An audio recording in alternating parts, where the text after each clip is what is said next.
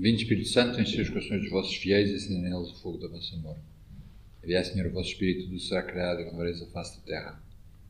Ó Deus, que instruíste o coração dos vossos fiéis com as luzes do Espírito Santo, fazer que apreciemos retamente todas as coisas segundo o mesmo Espírito e gozemos sempre da sua consolação. Por Cristo nosso Senhor. Amém. Veni, Santo Espírito, veni para Maria.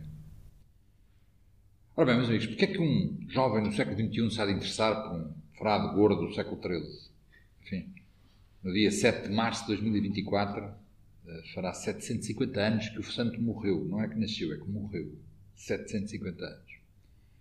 Bem, eu não sei se bem essa resposta, eh, porque já não sou um jovem do século XXI, mas, mas posso dizer-vos a resposta de um não muito jovem da segunda metade do século XX eh, e explicar-vos como é que eu encontrei e achei essa atualidade de São Tomás de Aquino, que é o tema que me entregaram.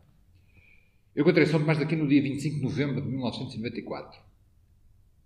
Tinha eu 36 anos e é claro que já sabia quem era São Tomás, tinha ouvido falar dele. Mas esse encontro deu-se na livraria Bucols, uma livraria que ainda hoje existe, eh, quando eu eh, comprei a Suma Teológica. Uh, Lembro-me desse dia e todos os anos celebro esse dia porque de facto foi um dia que mudou a minha vida. O livro é uma estupidez comprar. Era um livro com mais de 4 mil páginas, uh, em quatro volumes gigantescos, não dava jeito nenhum para ler. Eu sou economista, não sou teólogo, enfim, o que é que eu vou gastar o meu dinheiro e o meu tempo com aquele livro? Bem, o que é facto é que dois dias ou um dia depois comecei a ler o livro e fiquei fascinado e li os quatro livros seguidos em três anos e tal, um bocadinho mais de três anos. E pelo meio li vários outros livros sobre São Tomás e depois a seguir li as, as contra Gentílias e outros livros. E desde então para cá eh, tenho mudado, de facto, muito o que tenho feito e muito trabalho que tenho escrito e, e aulas que tenho dado por causa desse encontro. Porquê? Ora bem, aquilo que mais me fascinou em São Tomás foi a ordenação do mundo. Quer dizer, São Tomás é um autor que arruma as coisas, arruma muito bem as coisas. Nós, no século XXI, nem temos consciência de viver num tempo estilhaçado. Quer dizer, as várias coisas que nós fazemos, todas elas fazem sentido, mas de facto estão desligadas umas das outras. Quer dizer, a ciência dá-nos informações sobre a realidade, mas isso não tem nada a ver com as questões políticas que nós estamos a viver e as discussões em que andamos todos os dias metidos nas eleições que vêm aí, ou na, na, na lei que foi aprovada há pouco tempo, que por sua vez não tem nada a ver com a nossa carreira académica ou profissional, eh, que por sua vez não tem nada a ver com os programas que estamos a ver na televisão ou com a nossa igreja, a igreja e a nossa fé e a nossa atitude perante Deus. Tudo isto são coisas que fazem sentido, que a gente sabe que estão relacionadas, mas de facto estão bastante desligadas e, e seguem lógicas que são completamente diferentes. Eu tinha regras e categorias para lidar com cada uma destas coisas, mas eh, nunca tinha notado como elas estavam separadas. E de repente, ao ler a Suma, as coisas encaixaram umas nas outras. E São Tomás liga as várias coisas e não deixa nada de fora, quer dizer, não tolera que as coisas estejam soltas e que tenham uma lógica separada das outras lógicas. A grande vantagem da Suma é que, de facto, arrumou uma cabeça. É muito importante perceber que nós hoje temos talvez muito mais informação que São Tomás tinha, mas o que nós temos são enciclopédias e ele não fez enciclopédias, ele fez suma. Sumas, aliás, fez duas sumas. E a suma é exatamente o oposto da enciclopédia. A enciclopédia é uma enorme quantidade de coisas atiradas lá para dentro. E se a gente quiser procurar uma dessas coisas, a gente encontra lá. Está lá tudo. É? A Wikipédia tem lá tudo. Mas se é uma dúvida, vão à Wikipédia, está lá tudo. É? Mas está tudo solto. Está tudo auto-referido. É? A suma lógica enfim, do seu tempo, não, São Tomás era um resultado da escolástica e daquele tempo, assume exatamente, é uma arquitetura, é exatamente o contrário. Tem as coisas bem arrumadas. Encontramos lá de tudo, eu, eu habituei-me a ir com qualquer problema que tenho na São Tomás, mas está tudo no seu sítio próprio, está tudo arrumado, está tudo relacionado com o resto. É? E isso, de facto, é um benefício espantoso. Sabem que São Tomás é um dos poucos autores da história que fez um sistema filosófico completo. Quer dizer, temos, temos milhares e milhares de filósofos, mas a maior parte deles trataram de problemas particulares, elaboraram certos assuntos. São Tomás junto com Platão, Aristóteles, Santo Agostinho, Kant, Hegel, Marx e pouco mais, foram um dos, um dos, foi um dos autores que fez uma abordagem à realidade completa segundo uma mesma lógica. Temos num mundo, enfim, conjunto, talvez mais dois ou três grandes sistemas filosóficos, uh, e São Tomás é um deles. E por isso nós encontramos lá assuntos como o jogo, o sexo, o estudo e a roupa, a guerra, a política, a economia, mas também os anjos, o céu e o inferno, como se deve rezar e como se resolvem problemas de consciência, a ordem das virtudes e a ligação entre elas e muitos outros temas. Tudo de forma coerente, ele não cede nunca, portanto, em qualquer assunto vai sempre à origem legal e depois daí deduz a sequência, a lógica é, é sempre mantida e por isso eh, é de facto um, uma, um contributo enorme para, para uma coisa que nós hoje não temos. Quer dizer, de facto, é uma coisa que os seres humanos do século XXI perderam. Esta necessidade de terem a cabeça arrumada. Somos grandes especialistas, gostamos muito de tratar de um assunto até ao limite, sermos os campeões mundiais daquele tema. Mas, mas o resto está tudo desligado. A segunda razão por que me fascinou São Tomás é a clareza e a linearidade do raciocínio. Eu, desde jovem, sempre me interessei pelo, conhecimento, para perceber coisas. E tinha para aí 16 anos, mais ou menos, decidi que havia de ler os grandes livros da história. Quais eram exatamente os grandes livros da história, não sabia, e portanto comecei ali à procura, esbracejei sozinho, enfim, fiz uma data disparates nesse esforço. Mas o meu problema é que não sou muito esperto, nunca fui muito esperto. E, portanto, a maior parte desses livros, ou não os consegui entender, ou li aquilo tudo e depois no final ficava cá nada, literalmente nada. Portanto, fiz muito esforço, muita leitura e muitas coisas e depois perdia quase tudo. São Tomás é de uma clareza cristalina. Ao contrário de todos os outros filósofos, eu andei a namorar vários, São Tomás percebe-se tudo. Aliás, a primeira coisa que eu li no tal livro, eh, umas horas, um dia talvez, depois de eu ter comprado, há 27 anos, foi o prólogo. E o prólogo diz o seguinte: vou-vos ler o prólogo da Suma Teológica. Como doutor da verdade católica não deve apenas ensinar aos avançados, mas também instruir os principiantes, como diz o apóstolo, como a criancinhas em Cristo, foi leite que vos dei a beber e não alimento sólido, diz na primeira epístola aos Coríntios. O nosso propósito nesta obra é tratar, tratar aquilo que pertence à religião cristã de forma adequada à instrução dos principiantes.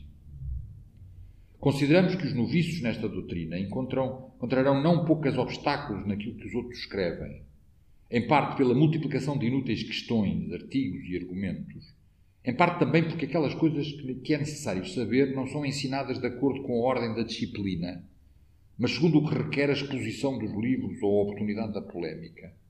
E em parte ainda porque a sua frequente repetição causa cansaço e confusão na mente dos leitores. Atentos para evitar estas e outras falhas, tentaremos com confiança no auxílio divino apresentar o que se refere à doutrina sagrada tão breve e claramente quanto a matéria o permite. Isto foi a primeira página que eu li naquele livro. E o meu pensamento foi: os santos não mentem. É, o tipo é santo, ele não está a dizer mentira. Isto tem que ser verdade. Toda a gente dizia ao contrário, cara. toda a gente dizia que São Tomás era uma coisa estratosférica, uma, uma profundidade, uma beleza. E isto está aqui dito ao contrário. Portanto, isto é para principiantes. Ora, isso é o que eu sou. Eu não percebo nada disto e, portanto, quero aprender. E, portanto, comecei a ler. Acreditei mais no santo do que naquilo que as pessoas me diziam e comecei a ler. O livro, de facto, é estranho. Quer dizer, é preciso fazer um esforço. Não há dúvida que 750 anos de distância têm consequências. Por exemplo, e ao contrário de outros livros de São Tomás que são escritos como os nossos, com capítulos, a Suma não está escrita com capítulos. A Suma não está organizada em capítulos.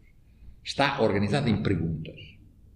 O mais parecido para os jovens de hoje é o Ducato. O Ducato é aquele livrinho que o Papa escreveu e que, é que mandou escrever e está com perguntas. Ora, é exatamente assim que está organizada a Somatologia.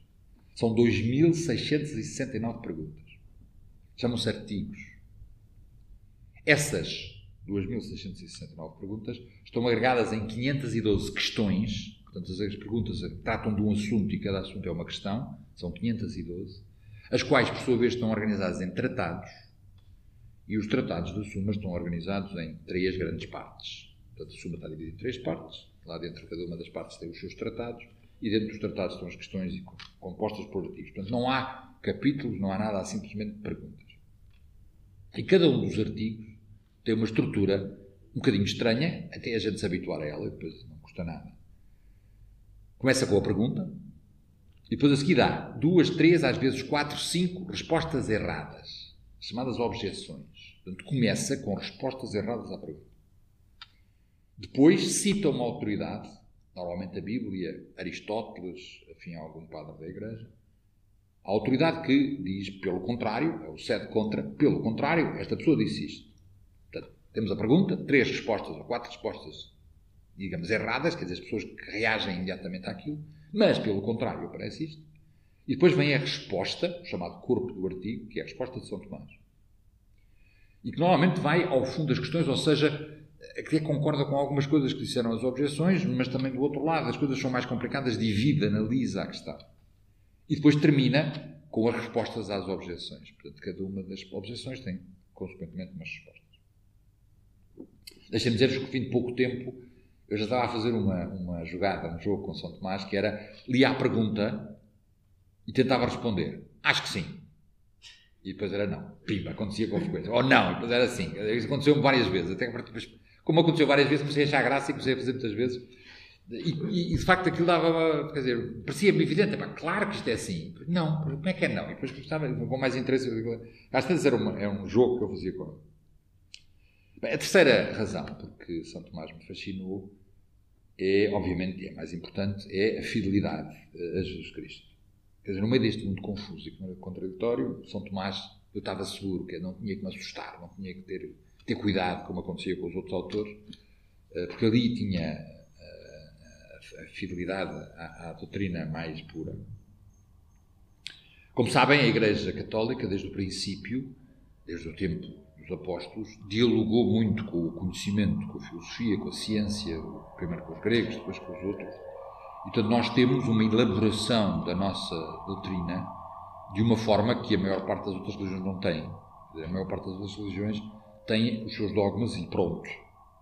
A Igreja sempre tentou respeitar as opiniões dos outros, com esta ideia de que a razão criada por Deus tem que ter as suas lógicas e isto não pode estar oposto à, à, à fé que foi revelada por Deus e, portanto, tem que haver aqui uma relação, um diálogo entre a fé, a fé e a razão. No entanto, e apesar deste primeiro ponto ser verdadeiro, o segundo ponto é que a Igreja nunca teve o seu sistema filosófico. Não há um sistema filosófico católico ou cristão. Há vários sistemas filosóficos que conseguem ser enfim, elaborados à volta da doutrina da Igreja. São compatíveis com a doutrina da Igreja. Já há muitas filosofias que podem ser relacionadas com a fé cristã. Mas o sistema São Tomás é um dos mais usados e mais citados uh, na história da Igreja.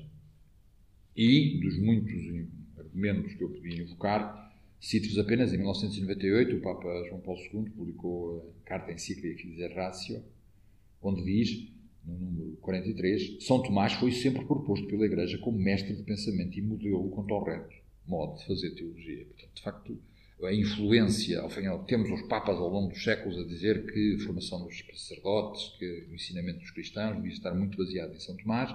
Temos alguns papas completamente fanáticos de São Tomás e vários outros pensadores, que não papas, a dizerem o mesmo. Eh, mas esta é enfim, uma afirmação recente. E, se formos ao Papa Francisco, ele tem a mania de citar São Tomás. Eu fiz as contas, nos vários documentos, tem uma média de cinco citações de São Tomás por documento, em média. Enfim, a de longe a maior é a Maria Letícia, que cita São Tomás 17 vezes.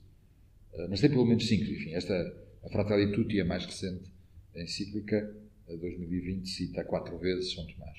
Isto são as situações explícitas, porque há uma enorme quantidade de situações implícitas, quer dizer, coisas que a gente sabe que vêm de São Tomás, mas que não estão referidas a São Tomás. E, portanto, tem, eh, de facto, uma, uma influência muito grande na, na Igreja contemporânea. Não, é preciso ir ao fim. Citação mais frequente é dizer que no Concílio de Trento, uh, no momento em que a Igreja estava a ser, enfim, num combate terrível com a, com a Reforma, no Concílio de Trento, os padres quiseram, em cima do altar, a Bíblia e a Suma Teológica e os ensinamentos dos outros Papas. Portanto, havia os, os dos Papas, havia a Bíblia e havia a Suma Teológica. Portanto, foi aí que eles, para tirar dúvidas, iam lá. Assim. Este, este é um dos momentos mais, mais influentes da presença de São Tomás. Uh, mas, mas não é preciso ir ao Concílio de Trento, quer dizer, falar do Papa Francisco, encontramos-lo no último encíclica quatro vezes. É verdade que o sistema de São Tomás não tem a beleza literária, a elevação eh, de estilo eh, de São Paulo, São João, Santo Agostinho, por exemplo, São, São João Crisóstomo, São Bernardo, quer dizer, nós temos grandes autores da, da história da Igreja que são, são maravilhas, ler aquilo é uma beleza, uma elevação extraordinária. São Tomás é muito mais seco, muito mais ordenado, muito mais arrumado. Mas tem duas grandes vantagens uh, relativamente a esses, a esses outros autores. A primeira é, é, que tem lá tudo arrumado, como eu disse, a estrutura, a arquitetura. São Tomás é um arquiteto, quer dizer, está tudo no seu sítio próprio e cada uma das coisas encaixa e a gente percebe a relação com as outras. A maior parte dos outros temas, por exemplo, Santo Agostinho, que é um, um homem que escreveu quase tanto quanto São Tomás, talvez mais, não vou fazer a comparação em termos de páginas, mas Santo Agostinho trata os assuntos à medida que lhe apareceram os problemas, não, não foi esta arrumação que São Tomás tinha. Esta é a primeira vantagem. A segunda vantagem é que encontramos esses autores todos em São Tomás. Quer dizer, eu fui ler Santo Agostinho através de São Tomás, porque ele está permanentemente a citar Santo Agostinho, e São Bernardo, e São Paulo, e São João. Quer dizer, a gente encontra esses autores uh, uh, ao ler a sua teológica, e eu habituei-me a isso. Já fui criticado uma vez, aliás, por citar Santo Agostinho na, na página da Suma, por um fanático de Santo Agostinho.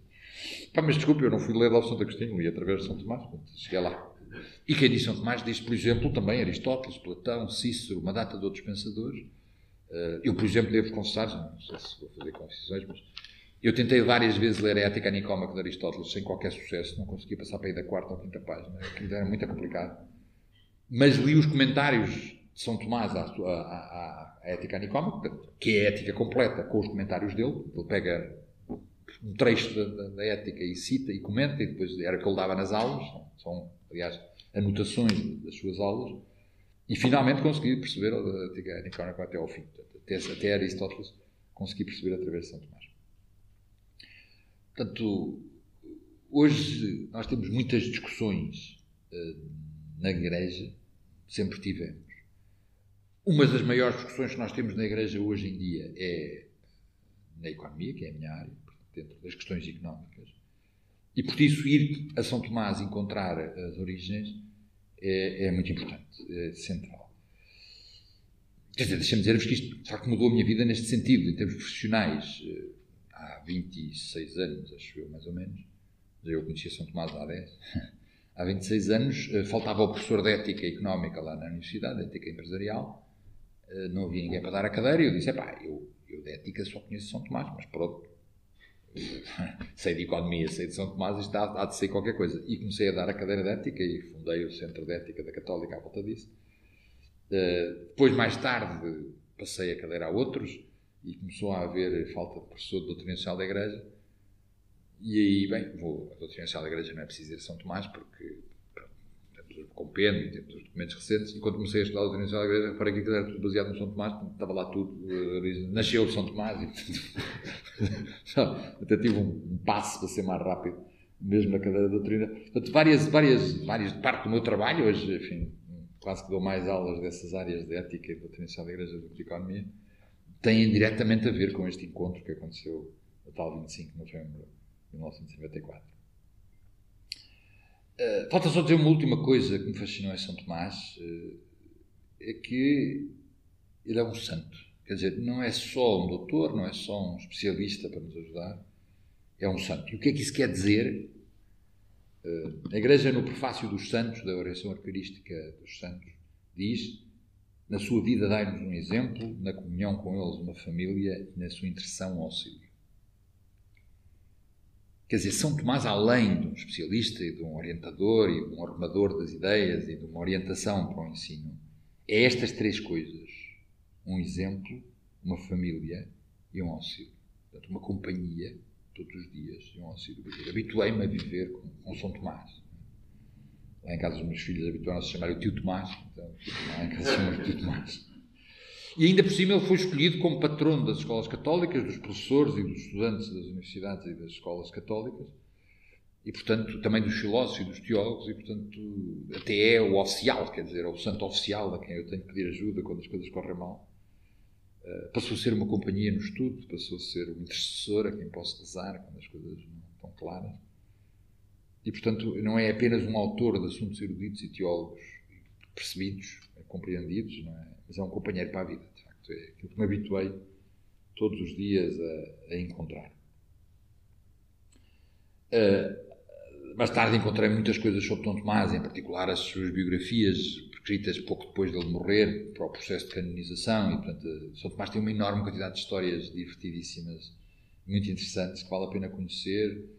Uh, das muitas histórias, uh, gostava de contar-vos uma, que mostra uma faceta, enfim, não é das mais conhecidas dele, mas é uma, acho que é uma faceta muito interessante. E vou ler diretamente da biografia, escrita em 1323 por um, um discípulo, Guilherme de Toco. Diz assim: Acerca desta notável humildade, disse que quando o dito doutor estava no convento de Bolonha, tinha o costume de andar em contemplação sozinho pelos claustros. Então, um certo irmão de outro convento, que não conhecia o doutor, veio a Bolonha e pediu e obteve licença do prior para levar o primeiro frade que encontrasse para o ajudar num assunto seu na cidade. Encontrou o Frei Tomás e disse-lhe: Bom frade, o prior manda que venhas comigo. E ele, inclinando a cabeça, seguiu. No caminho, como Tomás não conseguia andar depressa, como já disse, ele era bastante gordinho, portanto, o seu companheiro ralhava-lhe e ele humildemente pedia desculpa. Os cidadãos que o conheciam estranharam que um doutor tão importante seguisse um frade de baixa condição, o que era muito surpreendente. Pensando que isto se devesse a um erro, disseram ao frade quem era aquele que o seguia. Então ele pediu muita desculpa a Tomás pela sua ignorância. Os cidadãos juntaram-se à volta do mestre com respeito e interrogaram sobre este notável exemplo de humildade e ele respondeu-lhes então que a vida religiosa não se pode seguir senão na humildade, pela qual o homem se submete ao homem por amor de Deus, tal como Deus obedeceu ao homem por amor do homem. Isto mostra esta outra figura. Os professores académicos, como eu, temos muita tendência para nos achar o máximo, somos muito importantes e sabemos coisas que mais ninguém sabe. Somos... Isso, deste exemplo, eu acho que é muito, muito significativo da atitude que temos que ter nestas coisas. Costumo dizer que, que a Igreja tem, tem sentido do humor e por isso, eh, segando naquela frase do Evangelho, eh, onde o Senhor vira-se para o Pai, é um dos raros momentos em que nós sabemos a oração que Cristo fazia ao Pai, que Deus fazia a si próprio. Quando Ele diz: Eu te bendigo ao Pai por revelar-te essas coisas, escondeste essas coisas aos sábios e inteligentes e as revelaste aos pequeninos. E eu acho que, que é muito curioso São Tomás ter sido escolhido como padroeiro exatamente daqueles que, a quem estas coisas foram reveladas, porque ele era enorme.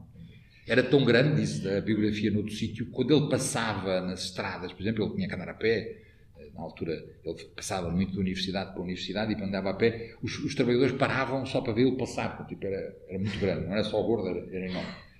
E, portanto, revelar aos pequeninos parece que era um grande sentido do humor, porque de facto ele era muito pequenino, mas era pequenino por dentro, por fora, por fora era enorme. Mas esta era, esta é a figura a figura notável de São Tomás, que vale a pena conhecer e, e, e a pouco e pouco. Eu sei que não é fácil conhecê-lo, quer dizer, há aqui uns obstáculos. O primeiro obstáculo é a língua, ele, ele, escreveu em latim, ainda hoje já começa a haver muitas traduções, mas ainda não há, por exemplo, em português muitas obras traduzidas. Há muitas em, em inglês, há muitas em francês, estão todas disponíveis em latim. O latim de São Tomás é muito fácil de ler, é dos mais fáceis dos latins eh, daquela época, mas, mas, mas de facto uh, em latim, então muita gente não consegue entender. E depois, uh, para tirar completamente o valor daquilo que está escrito, embora seja, como eu disse, muito acessível, temos o problema de aprofundar. E, portanto, é bom conhecer outros livros de grandes especialistas, atuais ou, recentes, e felizmente há muitos e bons, que elaboram a figura de São Tomás e que nos ajudam a isso. Agora as coisas estão muito melhor do que estavam em 94, quando eu comecei. De facto, quando eu comecei a coisa era muito difícil. Agora com a internet está tudo disponível. Encontramos os vários livros eh, dele e sobre ele, tudo na, na net, sem grandes dificuldades. Eh, é preciso um, algum esforço para lá chegar. Mas, enfim, eu, sem grandes, uh, grandes capacidades, com muito pouco tempo, porque nunca deixei de dar aulas, nunca tive tempo de sabáticas para ir estudar essas coisas.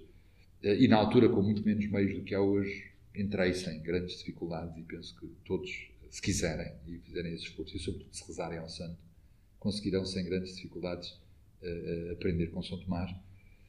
E depois, enfim, temos, temos índices das obras onde podemos encontrar, qual é o sítio onde podemos encontrar a questão sobre, sei lá, uh, copiar os testes ou, ou dizer mentiras ou, ou, as coisas mais variadas, uh, que ele também trata, porque ele também trata esses assuntos.